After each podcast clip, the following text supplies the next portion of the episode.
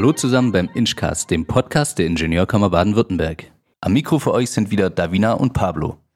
Hallo an alle Zuhörerinnen und Zuhörer zur dritten Folge des Inchcast. Ja, herzlich willkommen auch von meiner Seite, liebe Zuhörer, und natürlich auch herzlich willkommen, lieber Fabian. Fabian Süß ist der Gast unserer heutigen dritten Folge des Inchcasts. Mit ihm wollen wir über neue Technologien wie Blockchain und agile Methoden in der Baubranche sprechen. Und lieber Fabian, um ehrlich zu sein, in der Vorbereitung ist es mir richtig schwer gefallen, deinen Lebenslauf auf die wichtigsten und relevantesten Punkte herunterzubrechen, weil du einfach beruflich schon so viel gemacht und erlebt hast. Das ist unglaublich. Ähm, nach einer Lehre zum Bauzeichner absolvierte Fabian gleich drei Studiengänge. Zuerst einen Bachelor of Engineering im Bauwesen mit Fachrichtung Projektmanagement an der Dualen Hochschule in Moosbach. Dann einen Master of Engineering in Project Management, Fachrichtung Bau und Immobilien an der Hochschule Augsburg. Und nach einigen Jahren im Beruf hat Fabian dann einen Executive Master of Business Administration im Studiengang Digitale Transformation an der Hochschule Chur obendrauf gesetzt. Seine Masterarbeit 2018 schrieb er zum Thema neue Geschäftsmodelle durch Blockchain. Bis vor kurzem war Fabian bei Even, einem Blockchain-Startup aus Dresden, tätig, das eine dezentrale Blockchain-basierte Plattform für und von Mittelständern der Baumaschinenvermietung in Deutschland geschaffen hat. Fabian, das musst du uns gleich noch genauer erklären. Als Dozent an der DHBW Stuttgart unterrichtet er zudem im Studiengang Bachelor Facility Management die agilen Arbeitsmethoden Scrum, Lean Startup und Design Thinking. Daneben engagiert er sich seit 2018 als regionaler Vorsitzender Stuttgart bei Fibri, einem Non-Profit-Verein, der Bau-, Immobilien- und Blockchain-Experten weltweit vernetzen möchte. Einmal jährlich erscheint der Blockchain Real Estate Industry Report, der die Blockchain-Szene innerhalb der Bauwirtschaft weltweit beleuchtet.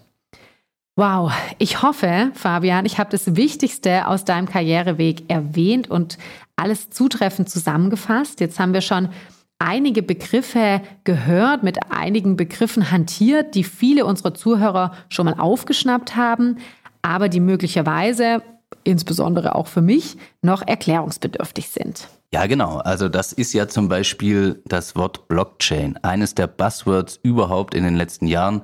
Und äh, man verbindet es ja meistens mit der Kryptowährung Bitcoin. Aber so richtig wissen, wie Blockchain funktioniert, tun wohl die wenigsten. Vielleicht kannst du, Fabian, uns kurz erklären, was Blockchain eigentlich für eine Technologie ist und wie sie funktioniert. Vielen Dank, dass ich heute bei euch sein darf. Ich mache das sehr gern. Die Blockchain-Technologie könnt ihr euch als eine Kette von Blöcken vorstellen, die aneinandergereiht sind, wobei jeder Block Informationen über die letzten Transaktionen aufzeichnet und bereithält. Diese Blöcke sind in einer chronologischen Reihenfolge miteinander verbunden, wie es auf einer Perlenkette ist. Es ist also ein digitales Register von Transaktionen, Geschäften oder auch Verträgen und all jenen digitalen Werten, die wir darstellen können. Vereinfacht gesagt, ist die Blockchain-Technologie ein Netzwerk von Computern, die all die gleiche Historie dieser Transaktionen kennen, sodass die Liste der Transaktionen eben auf jedem dieser Computer auf der Welt vorhanden ist und validiert wird. Ständig. Sie hat auch zahlreiche Vorteile, die keine andere Technologie eben bieten kann. Und für mich sind die beiden wichtigsten eben das Thema Sicherheit durch das Thema Unveränderbarkeit und eben das Thema Automation. Ja, jetzt sind zahlreiche unserer Zuhörer natürlich in der Baubranche tätig. Ähm, deswegen die Frage, wie kann denn die Blockchain-Technologie die Baubranche voranbringen? Kannst du uns dazu vielleicht einige kurze, prägnante Beispiele geben? Äh, wir haben verschiedene Bereiche, in denen ich mir vorstellen kann und auch viele andere meiner Kollegen von Fibri eben, dass wir dort Anwendungsbereiche hätten. Der erste wäre der Bereich Grund und Boden. Hier sehe ich vor allem das Thema der Grundbucheintragungen, dass wir eben das Thema der Notare und Grundbuchämter zukünftig wegfallen lassen können, indem wir das Ganze automatisieren mittels Smart Contracts. Das sind digitale Verträge, die automatisiert ablaufen und somit wir eben Prozesse verschlanken und vereinfachen können. Ja? Dazu müssen wir aber natürlich auch die rechtliche Seite schaffen und natürlich das Ganze auch legalisieren, was in Teilen von Europa, äh, zum Beispiel in Estland, schon erprobt und getestet wird, in Deutschland aber noch nicht. Im Bereich von Supply Chain können wir Blockchain in Kombination mit anderen Technologien nutzen, sprich zum Beispiel,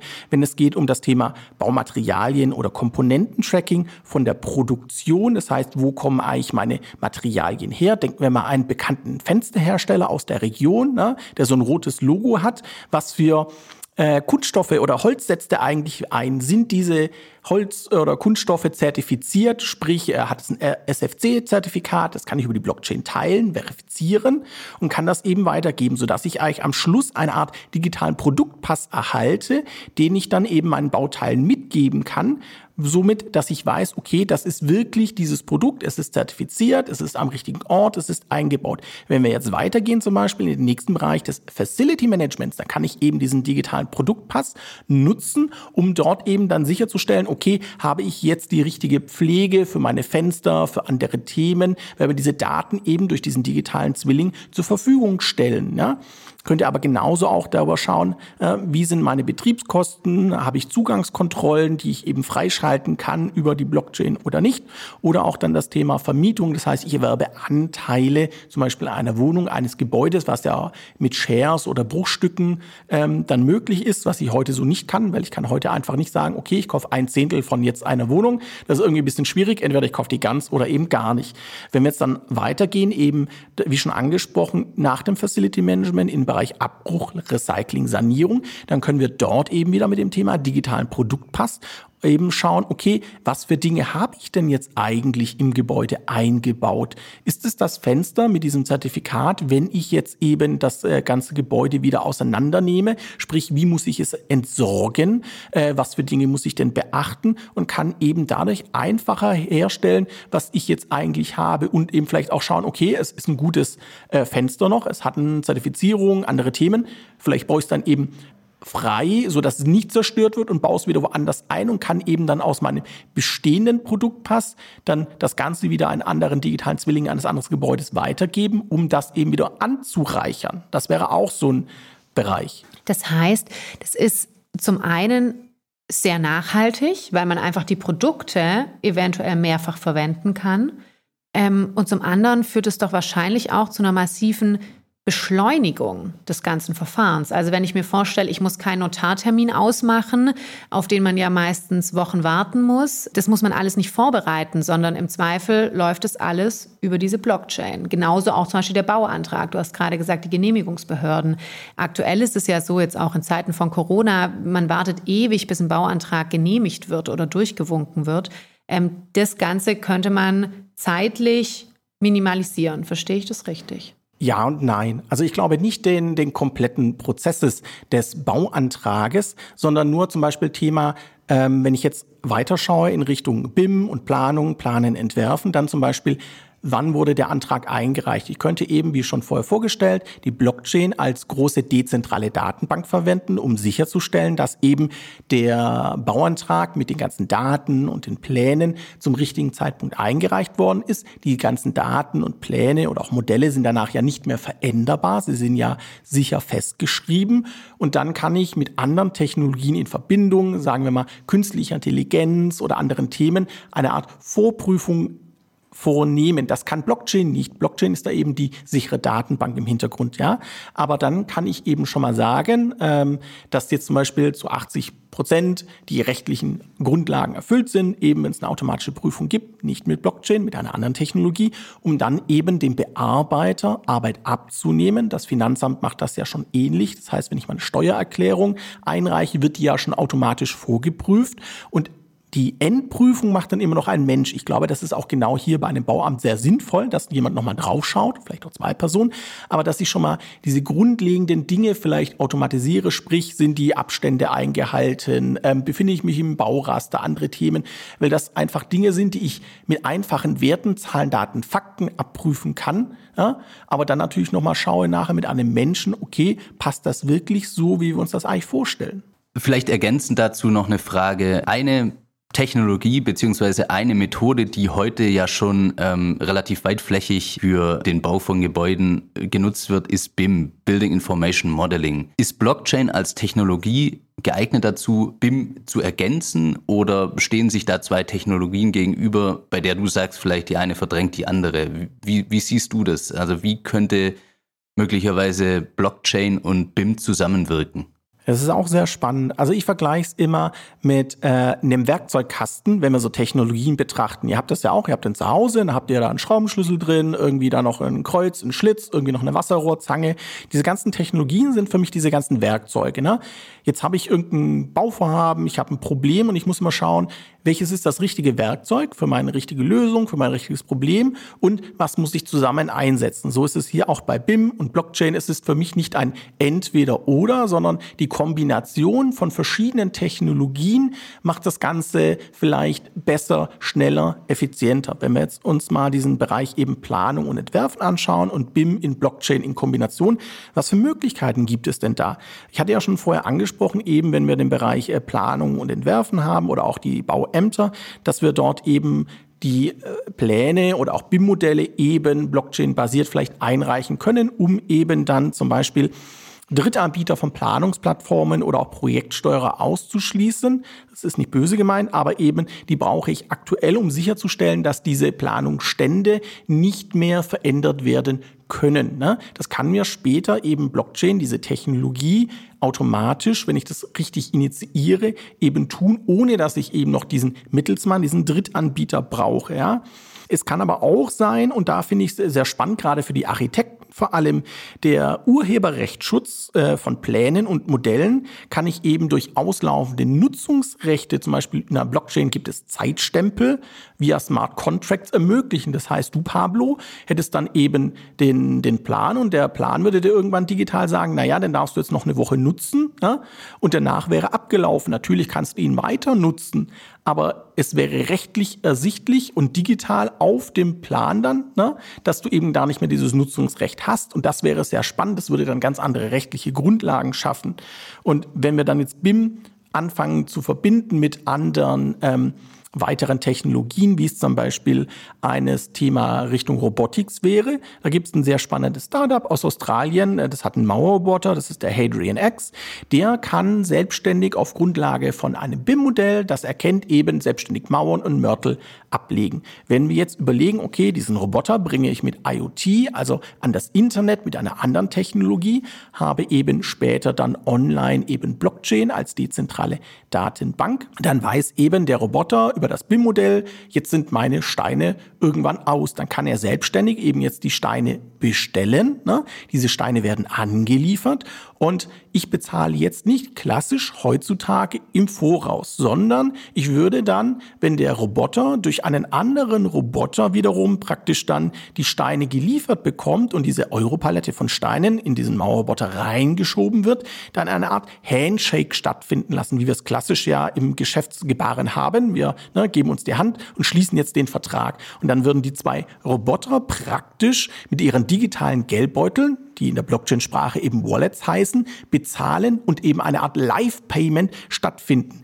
Genauso können wir aber auch auf der Seite der Endnutzer zum Beispiel dann sagen, na ja, warum soll ich jetzt eben in Teil- oder Schlussrechnung eigentlich bezahlen, ne? wenn wir doch eben live sehen, wie jetzt jeder Stein eben abgelegt wird mit Mörtel oder eben auch im 3D-Druck, wie jetzt eben der Kubikmeter rauskommt. Dann könnte ich eben genauso tun auch, eben, warum denke ich da nicht über Mikropayments darf? Ich habe ein Dashboard, ich würde live sehen, wie mein Gebäude wächst eigentlich und somit aber auch einen Finanzfluss freisetzen. Ich glaube, was wir da mitnehmen müssen, wir müssen ganz anders anfangen zu denken Richtung Ökosystemen, Vernetzung und speziell ähm, in dem Bereich jetzt, wo wir den Mauerrobotern sagen, vielleicht auch in einem neuen Geschäftsmodell.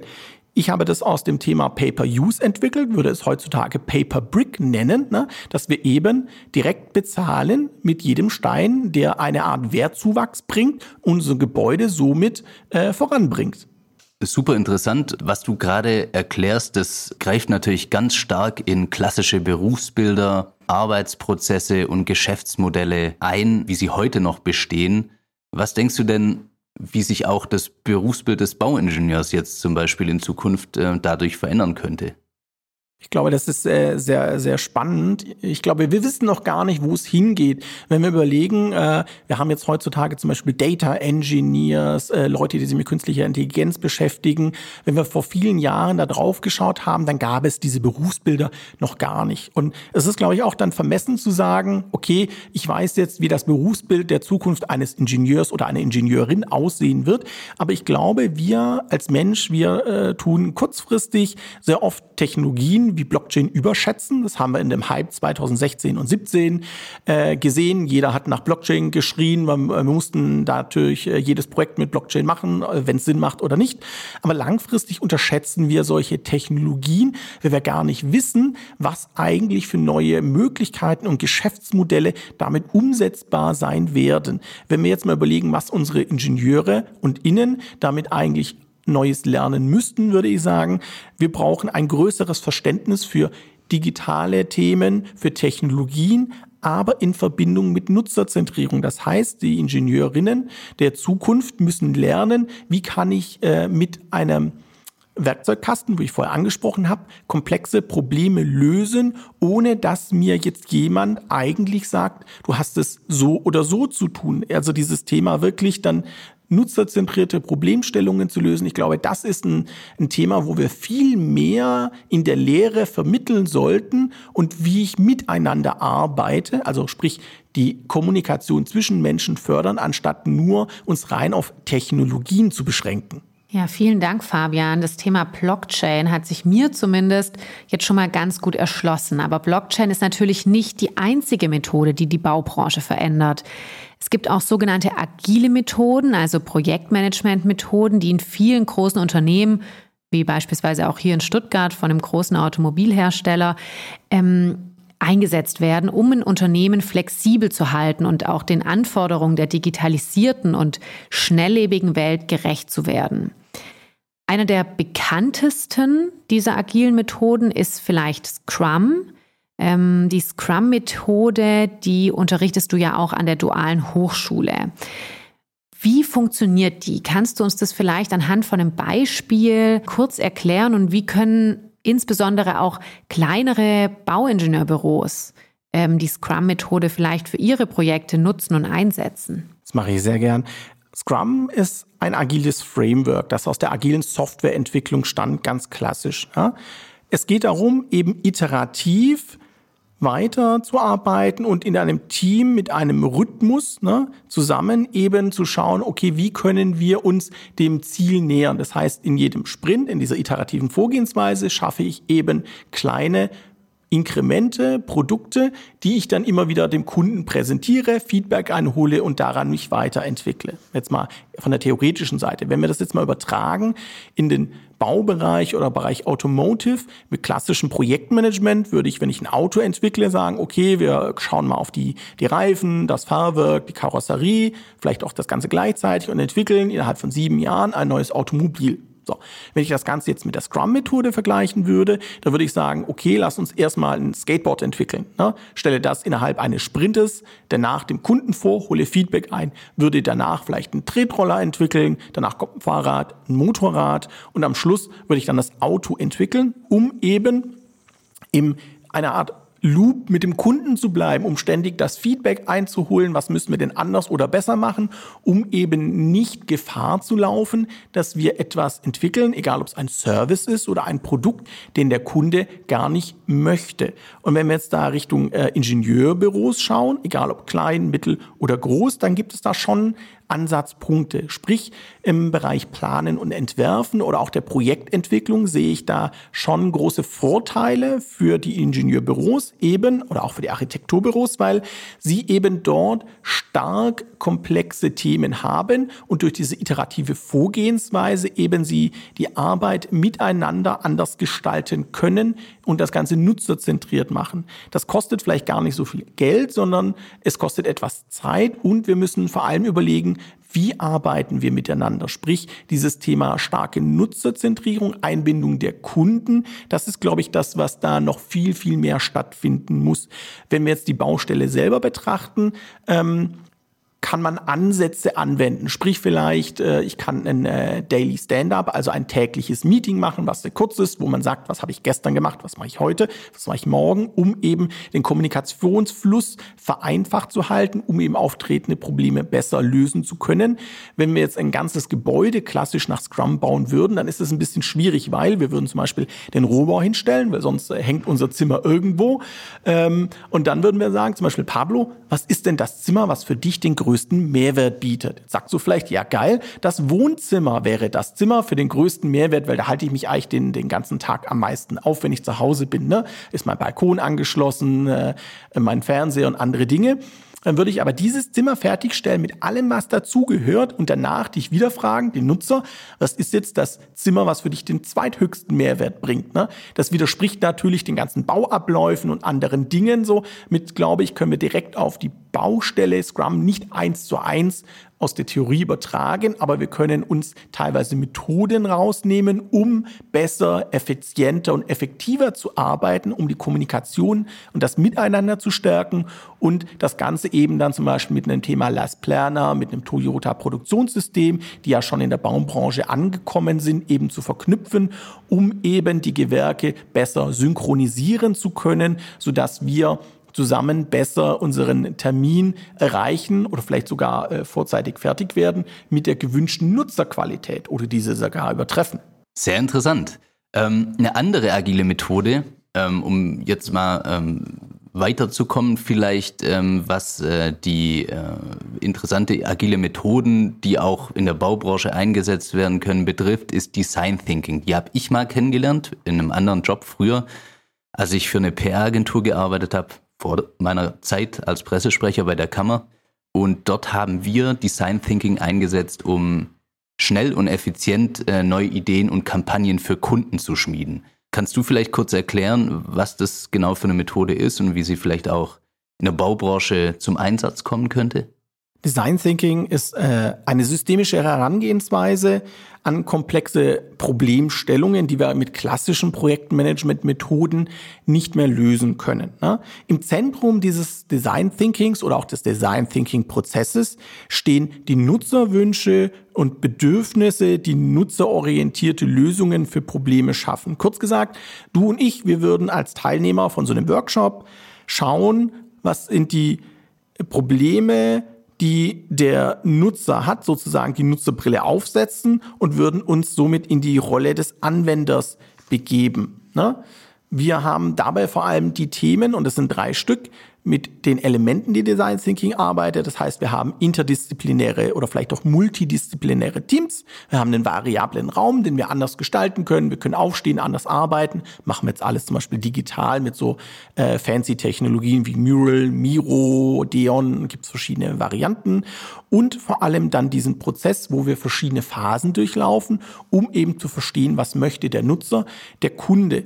Wenn wir das jetzt übertragen eben auf die Baubranche, den Immobilien Immobilienbereich oder Ingenieurbüros, dann können wir damit eben versuchen, Produkte oder Service-Innovationen schneller zu identifizieren, zu prototypisieren und auch zu vertesten, um dann einfach und lean zu entscheiden, okay, kann ich das jetzt äh, wirklich dann weiterentwickeln und in den Markt bringen? Macht es Sinn? Oder muss ich eben noch mal einen, zurück, einen Schritt zurückgehen in einen der äh, Prozessschritte, in einen der sechs und zu sagen, okay, ich muss noch mal eine Schleife bei Prototypisierung drehen oder bei Nutzerbefragung, ne?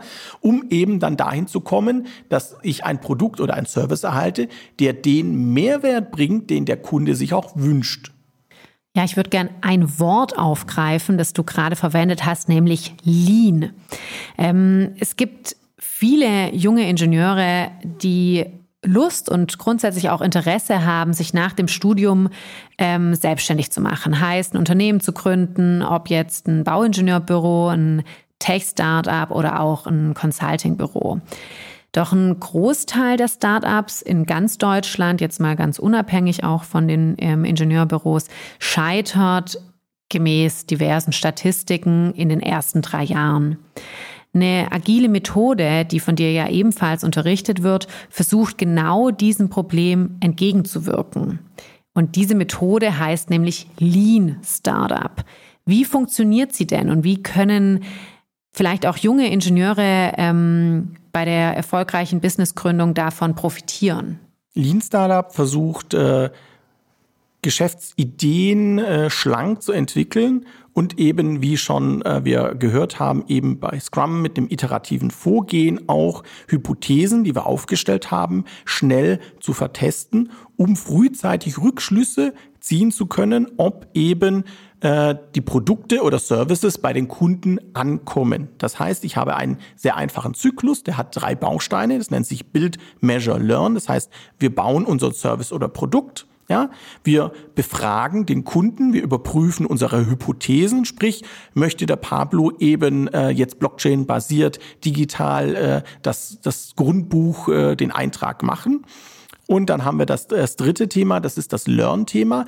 Dort überprüfen wir dann eben die Erkenntnisse, die wir gewonnen haben aus dem Testen, aus dem Feedback mit dem Kunden. Sind wir auf dem richtigen Weg? Müssen wir unsere Idee, unser Geschäftsmodell, unsere Strategie nochmal anpassen? Das nennt man in der Fachsprache pivotieren. Das heißt, ich äh, überdenke das Ganze und muss mich da vielleicht nochmal ändern oder auch nicht.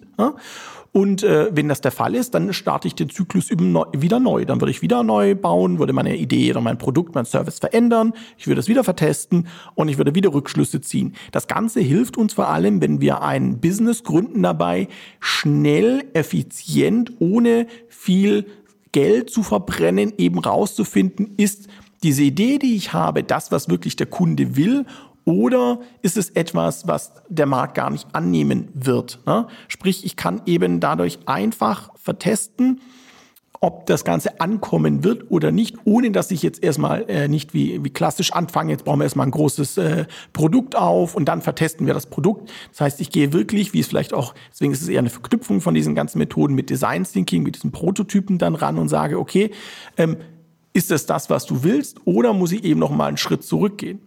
Also jetzt haben wir eine, eine ganze Menge über super interessante ähm, agile Methoden gehört, die möglicherweise auch in großen Teilen anwendbar sind für Ingenieure, für junge Ingenieure, für gesetzte Ingenieurbüros.